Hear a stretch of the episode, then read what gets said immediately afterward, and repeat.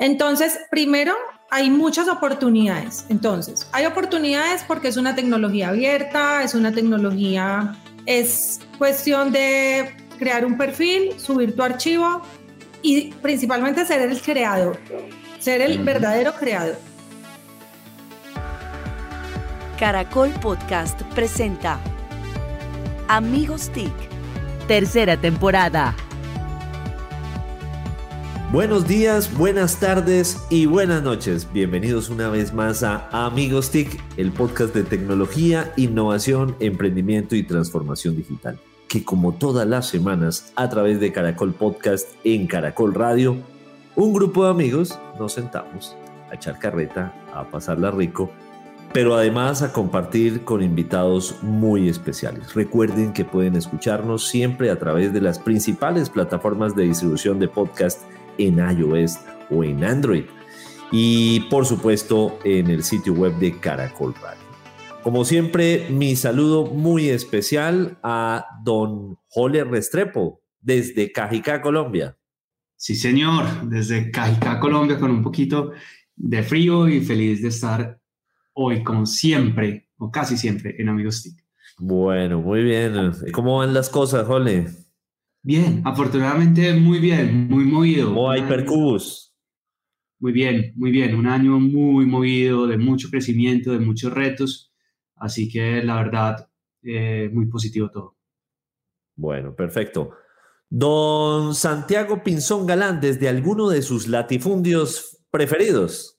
Buenas tardes, buenas noches, buenos días y todas las anteriores. Una maravilla poder estar acá a pesar de Mauricio y con la falta de Emilia. Sí, sí, extrañando hoy a Emilia Restrepo, quien se ha excusado previamente. Y desde la calle 80, si ya está en condiciones presentables, don Mauricio Garamillo, bienvenido. Buenos días, buenas tardes y buenas noches a todos nuestros oyentes. Con mucho gusto tenemos a Sandra Clementina Giraldo. Hola, qué rico estar acá con ustedes. Gracias por la invitación.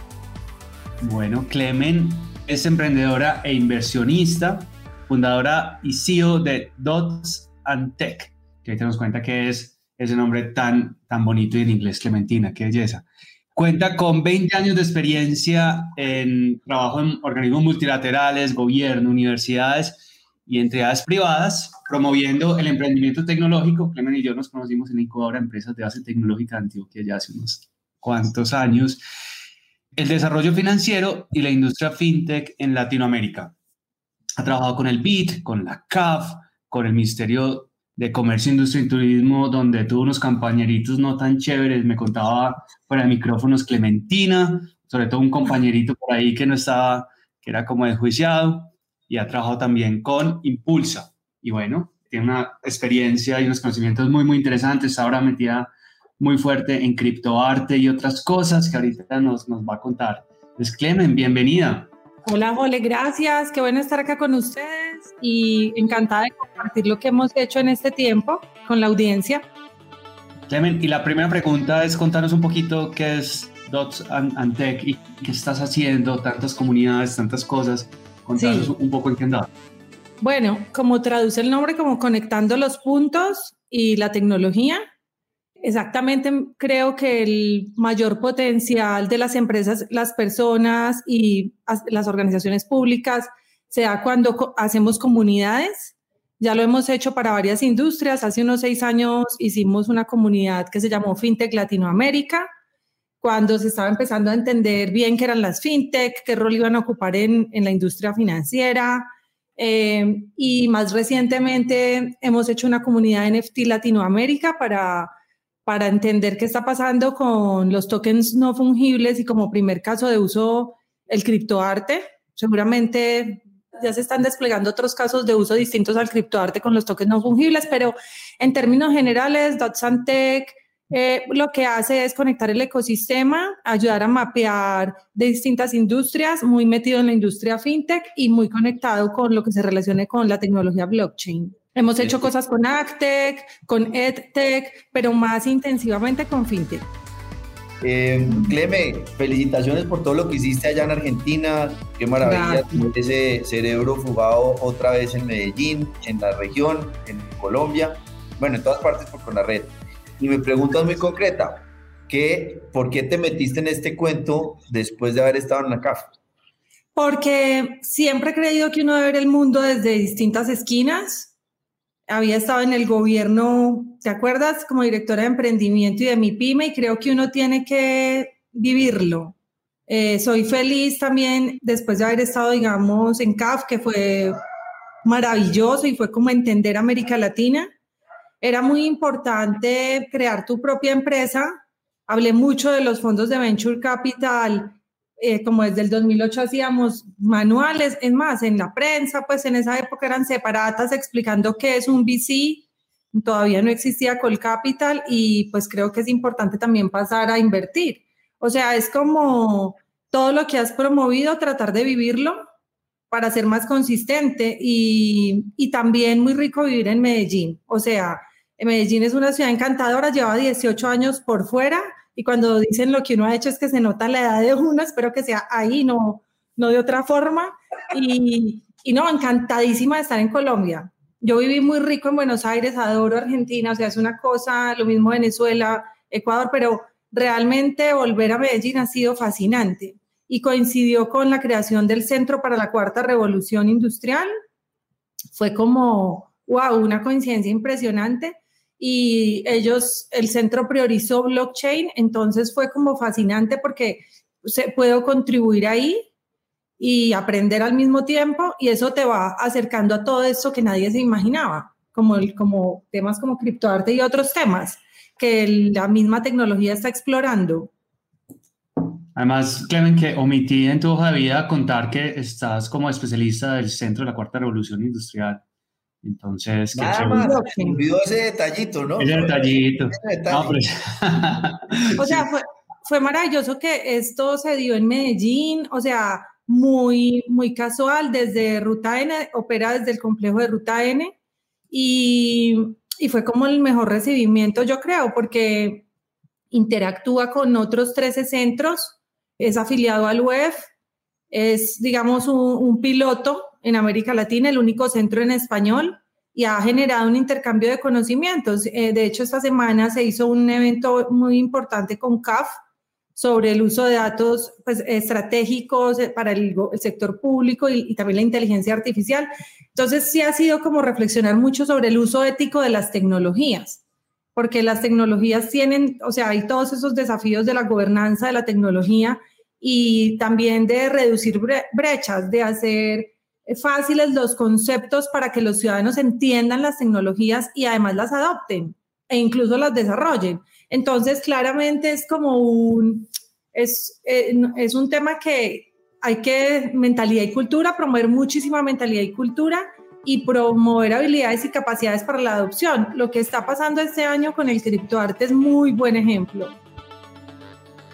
Clementina, una pregunta. ¿Cómo está la demanda del ciudadano sobre este, el uso de estas tecnologías?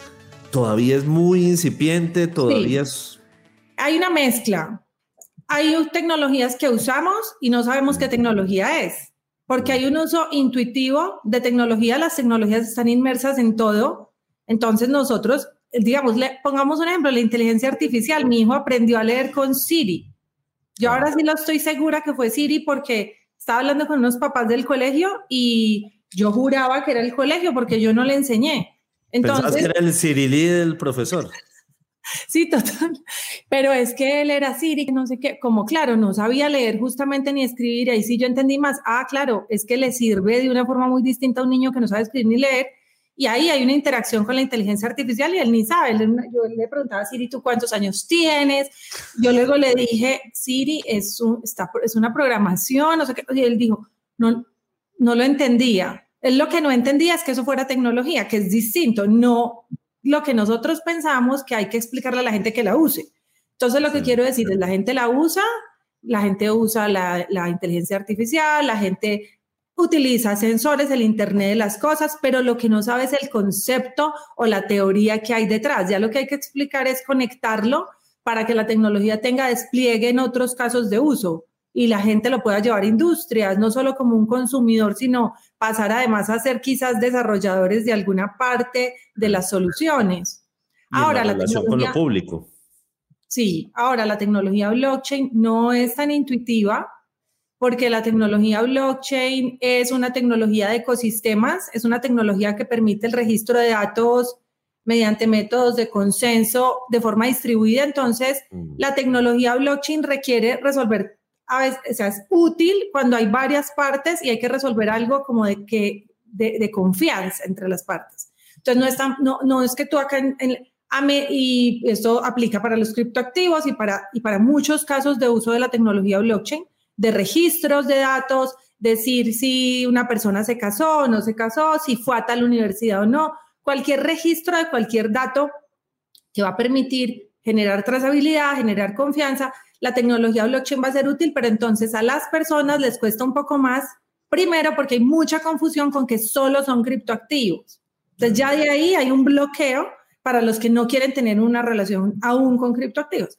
Y por otra parte, pues hay muchos elementos de la tecnología que hacen que aún no sea adoptada masivamente hay varios desafíos de experiencia del usuario. Las tecnologías a veces no están listas, tienen como una curva eh, de desarrollo, madurez para el despliegue masivo y está en ese proceso, está todavía, digamos, aunque tenga ya 13 años desde el paper de Satoshi Nakamoto, el caso de la tecnología blockchain sí está todavía en experimentación, muchos casos de uso que no logran tener despliegue, muchos casos de uso que se replantean. Entonces, ahí el ciudadano está un poco más ajeno a esta tecnología. Yo, yo creo, meto la cucharada, que lo importante que tu hijo le diga a Mauricio que Siri le puede ser despertador, que le pueda ayudar para que llegue a tiempo. Eso es un dato importante. Qué pena, Jole. Quiero, quiero que esto quedara bien claro. no, el, queda en el acta. tomando, tomando ese, a mí lo que me pasó con, pero bueno, tenemos, es, Alexa, entonces también se les interactuó un montón con, con Alexa y, en un, era, estábamos en un desayuno súper tranquilo de fin de semana y pregunta, y entonces Celeste le, le dice algo a, a, Alexa y se queda pensando y dice, papá, y Alexa sabe que es un aparato, que si ella sabe que tiene conciencia, pues pucha, y, es una pregunta. Llega el momento como momento, Black Mirror del día. pucha, ¿cómo, ¿cómo hace uno eso? Porque además lo que evoca es uno de los grandes, grandes problemas de la investigación en inteligencia artificial y es si la inteligencia artificial va a tener o no conciencia. Pero entonces, ¿qué es conciencia? Y toda una conversación con una niña de seis años muy, muy interesante. Mauricio, tenías pregunta, hombre.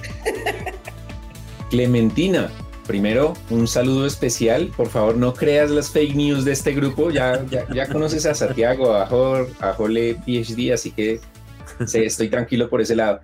Todo el mundo te pregunta sobre fintech y mira que ya empezamos con blockchain y, y Jole seguramente va a preguntar sobre edtech, pero me gustaría saber qué han hecho ustedes para impulsar AgTech, qué proyectos interesantes, cómo va la movida. Primero yo te cuento, digamos, desde cuando estuve en CAF, CAF apoyó un programa de aceleración en AgTech para el Río de la Plata.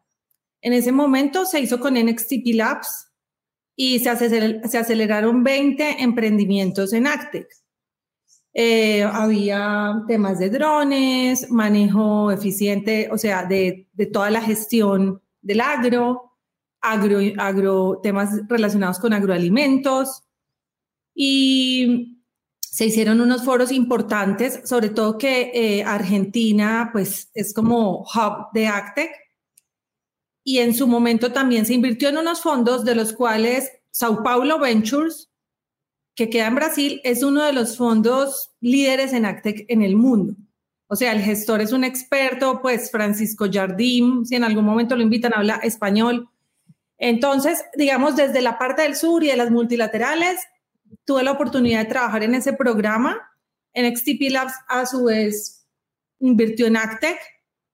Y bueno, ya llegando acá a Colombia, desde el Centro para la Cuarta Revolución Industrial hay unos convenios con Mintic, donde se está promoviendo eh, el entendimiento y la adopción de tecnologías en el agro, agro.4.0. Ayer hicimos un taller para ver casos de uso de blockchain en agro. Entonces, te pongo ejemplos. Eh, la mezcla de blockchain con agro, desde trazabilidad para las cadenas de suministro, todo lo que tiene que ver con café, por ejemplo, hay algunas soluciones. Acá en Medellín hay una solución que se llama iFinca, conecta consumidores con productores, datos de toda la cadena, quién te produjo el café que te estás tomando y detalles, incluso para los temas de, de fair trade. Lo relacionan porque no solamente vas a saber características del productor, sino temas también de, que haya una cadena de pagos justa, o sea, una distribución del ingreso justa. Pero, eh, digamos, está eso y se están desarrollando un equipo del cual yo no participo, unos pilotos. Y desde mi empresa he estado mapeando, siempre yo empiezo por mapear qué soluciones hay. Mi concepción siempre es global y el ecosistema, digamos, Latinoamérica. Para mí eh, no tiene mucho sentido ver los ecosistemas por país porque países más pequeños se compensan con países grandes y sabes que las soluciones hace muchos años pueden casi que surgir multilatinas desde el principio, piloteando en dos o tres capitales. Entonces ya no es que hay que ser nacional para ir a una macro rueda, para volverte multilatina, sino que como muchos nacen digitales, entonces hemos estado mapeando empresas de Actec en Chile también. Ayer, de hecho, invitamos a una de Chile, que es como de Chile y Colombia, por lo que te decía ahorita. Está conectando a unos, unos eh, distribuidores de café con unos productores de Antioquia. Y es un poco más, eh, en eso todavía mucha investigación. Eh, todavía no ha llegado al punto de la industria fintech. Pues por, por obvias razones también, porque en Actec también hay algunas soluciones que tienen que ver con, que se mezclan también con ciencias de la, pues de la vida, digámoslo así. Ahí sí se da la cuarta revolución digital, que es la, la fusión de lo físico, lo digital y lo biológico. Claro. En, en, fintech, digamos, lo biológico no entra todavía. Entonces, creo que hay más complejidad dependiendo de la solución de Actec en unas y en otras. ¿Cómo ves la proyección de Colombia en términos de ese talento que se necesita para poder promover más desarrollo Artec o esa capacidad de conocimiento para, para que se profundice? Bueno, yo creo que, que lo, lo, lo, más importante es como mucha experimentación, lograr que hayan como realmente mucho prototipado y que hayan, o sea, que hayan ejercicios de aceleración a sí me parece importante con la participación de corporaciones. O sea, creo que en Colombia hay mucho potencial y faltan como más programas específicos en esto. Ahora lo que está haciendo Mintic me parece muy acertado, porque digamos que se ha hablado mucho del agro, pero hacer estos programas orientados para que las aplicaciones se conecten con eso. Sabes que el país lleva mucho tiempo haciendo aplicaciones, pero no necesariamente había como o sea, cada vez hay que inducirlo más a que realmente te estén con, con los temas del agro, con los problemas o las oportunidades del agro. Pero veo a Colombia destacado en América Latina, o sea, sin duda Colombia, porque se empieza a atar todo. Colombia tiene un, un buen ecosistema emprendedor, cada vez más emprendedores colombianos acelerándose afuera y volviendo, eh, participando en aceleradoras como Y Combinator, eh, una mejor, una cada vez más, ah, eh, digamos, una industria de fondos de venture capital cada vez más, digamos, ya no es incipiente, digámoslo así. Eh, no es que se esté consolidada, pero está en proceso de, y todos esos elementos ayudan. Bueno, muy bien, muchas gracias Clementina. Vamos entonces ahora con el ojo al dato que nos tiene don Santiago Pinzón Galán. Ojo al dato, ojo al dato. En estos días el DANE entregó la encuesta de hogares eh, TIC y es un ejercicio muy profundo, muy robusto y hay un dato muy importante. El 56% del total nacional de hogares tiene una conexión a Internet. Entonces, el vaso está medio lleno, falta mucho, quiero más datos, pero no me van a permitir acá. Entonces, ojo al dato, solo el 56% de los hogares en Colombia tienen Internet. Clemente, hablabas también al principio de los tokens no fungibles o los NFTs eh, y, ahí hay toda una revolución y una comunidad súper interesante que entiendo que está liderando. Contanos en qué está esa, esa comunidad y cuál es la oportunidad de Latinoamérica en este mercado o en esta revolución que se está dando. Bien, primero quisiera que la audiencia entienda que es un token no fungible, o sea, un token un token no fungible es un activo digital único. Hace mucho nosotros tenemos activos digitales, eh, pero la tecnología blockchain, por sus características de registros de datos con métodos de consenso y distribuidos, hace que eh, se pueda precisar cuando se registra un dato, eh, quién lo registra, en qué momento, está atado un tiempo y y, es, y, si, y en la mayoría de los casos, si se utiliza una blockchain, digamos, eh, abierta, es público. Entonces, esos elementos, al, ser una tecnología que permite, digamos, identidad, eh, digamos, trazabilidad, transparencia, inmutabilidad, esos atributos que tiene blockchain, son muy oportunos para muchas industrias. Y en el caso de las artes son oportunos por los derechos de autor porque tú al tener un, un activo, un archivo, por ejemplo, el archivo de una obra se sube a blockchain, queda la representación digital de esa obra, pero atada a un momento, y puedes identificar con precisión quién es el creador de esa obra. Y también hay algo no menor, y es que la tecnología blockchain permite transferencias de valor, porque por eso la originó un criptoactivo que fue Bitcoin. Entonces, dicho todo esto, lo que está pasando con el arte es que hay unos marketplaces como nosotros conocemos, marketplaces como Mercado Libre o, Amazon o, muchos otros, y estamos ya acostumbrados a comprar y vender bienes físicos y digitales en Internet. Bueno, lo que está pasando con el arte es que eh, al subirlo en blockchain y tener esos atributos, la pieza se vuelve de cierta manera única digital, porque está atada a ese momento, a ese creador eh, y está en blockchain. Entonces hay unos marketplaces que funcionan en blockchain. Hay varios, o sea, quizás el más usado es OpenSea. Y cuando un artista sube una obra a OpenSea, entonces empieza eh, una interacción, un despliegue nuevo de su arte, una nueva forma de llegar a otros coleccionistas. Porque blockchain, pues como es global y conecta, la tecnología blockchain conecta punto a punto. O sea, si nos devolvemos, la gente cuando lee el white paper de Satoshi Nakamoto eh, y describe Bitcoin, Bitcoin es un peer-to-peer cash system, o sea, un ecosistema de pagos persona a persona. Y esto aplicado a, blockchain en general, eh, OpenSea funciona con otra blockchain que es Ethereum. Entonces, eh, en esta blockchain eh, el criptoactivo es el Ether y lo que quieres decir es, yo subo una obra y un coleccionista la quiere, entonces como blockchain permite a su vez transferencias de valor, se puede pagar con Ether y sale inmediatamente la obra porque en blockchain se hacen unos contratos inteligentes que permiten toda esa transacción en segundos. Entonces, para la audiencia, el que sea artista y va a incursionar en criptoarte, hay que precisar que hay unos artistas que son nativos en digital. Entonces ya tienen sus obras en Procreate o em, ya tienen sus, sus piezas digitales usando algún programa y otros que son artistas que predominantemente en el mundo físico. Entonces, ellos, los que vienen del mundo físico, digitalizan sus piezas, los que son nativos digitales ya las tienen y lo que hacen es acudir algún marketplace en blockchain para poder eh, generar ese activo digital único, ese token no fungible. Y entonces, al registrarlo allí, que se conoce como hacer un lanzamiento, hacer un drop, el artista queda como con un portafolio de obras bajo su creación, bajo su nombre.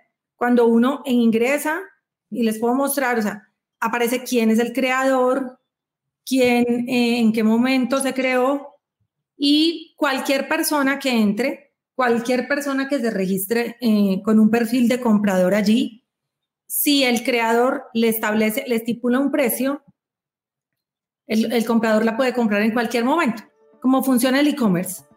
Con la diferencia de que la logística se da instantáneamente porque estamos hablando de activos digitales. Nos has contado como lo que, lo que sucede con el mercado de NFT, con esta plataforma de OpenSea. Eh, lo que nos llega a los medios de comunicación es como lo curioso en este, en este estado de, desarrollo, ¿no? Lo curioso, que el primer tweet y se pagaron no sé cuántos miles de ethers, eh, eh, un meme, un GIF animado, pero hoy, ¿cuál es el estado del arte NFT real?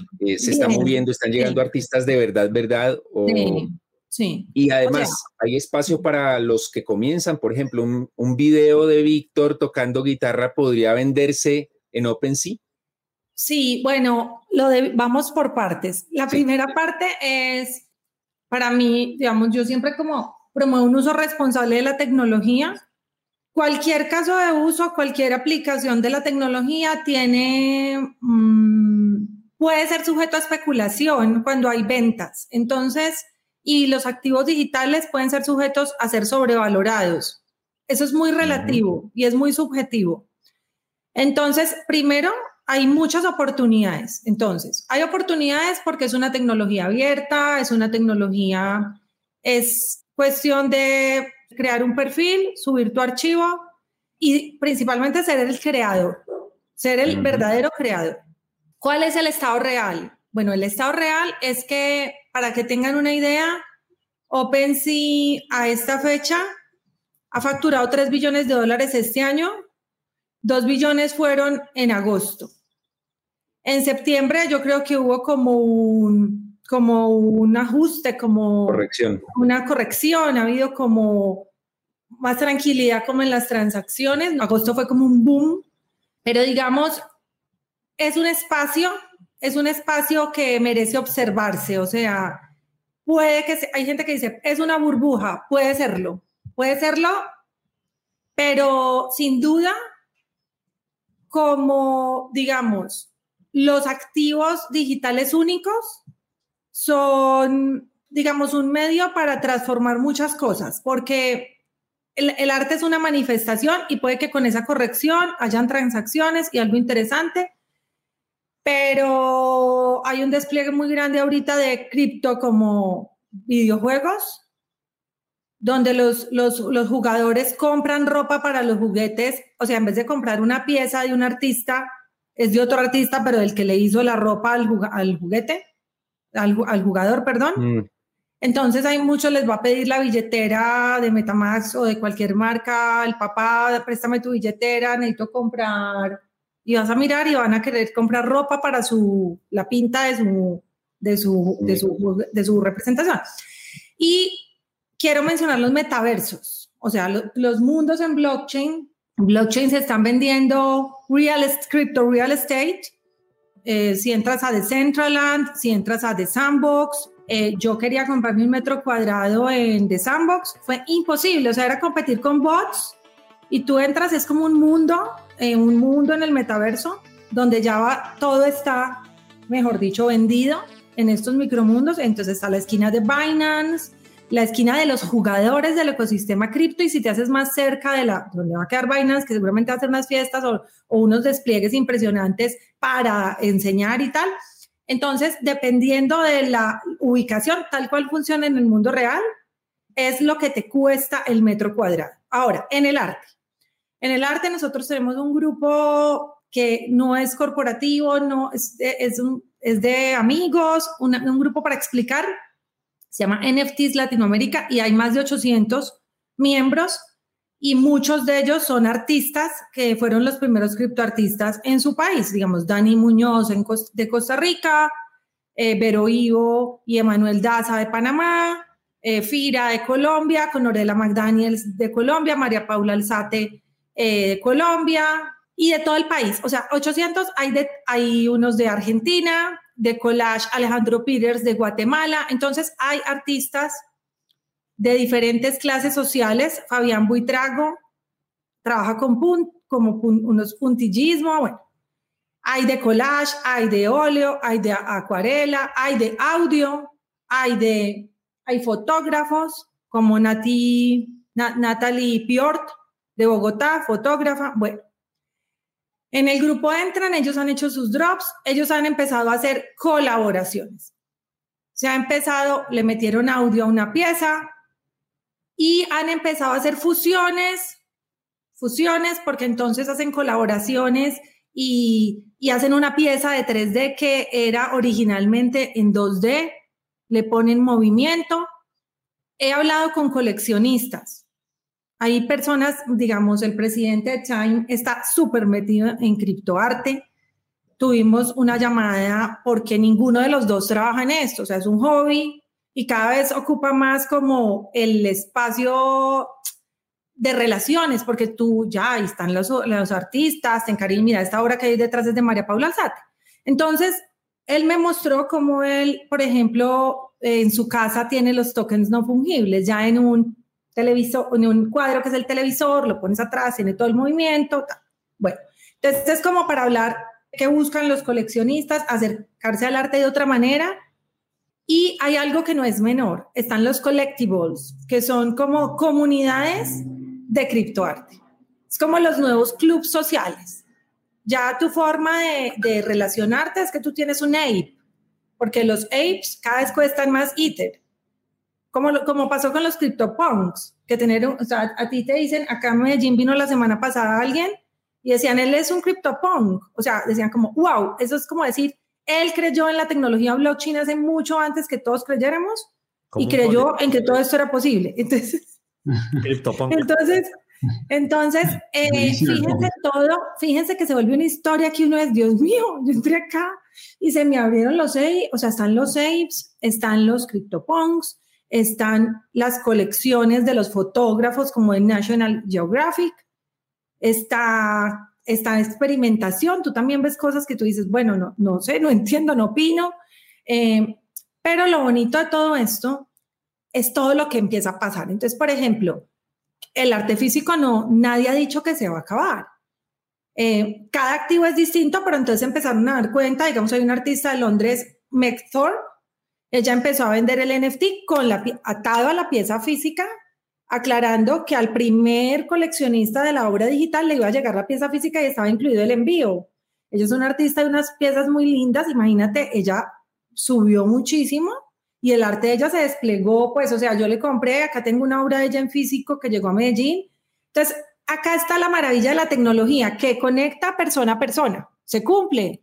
Yo me entiendo con el artista, que la transacción es en minutos, se cumple, que, que igual te queda, digamos, la representación de esa obra que me llegó a mi casa digital. Pero la adopción de ellos ha sido increíble porque ahora vienen los desafíos. Blockchain, en, dependiendo de la blockchain, tiene momentos de congestión.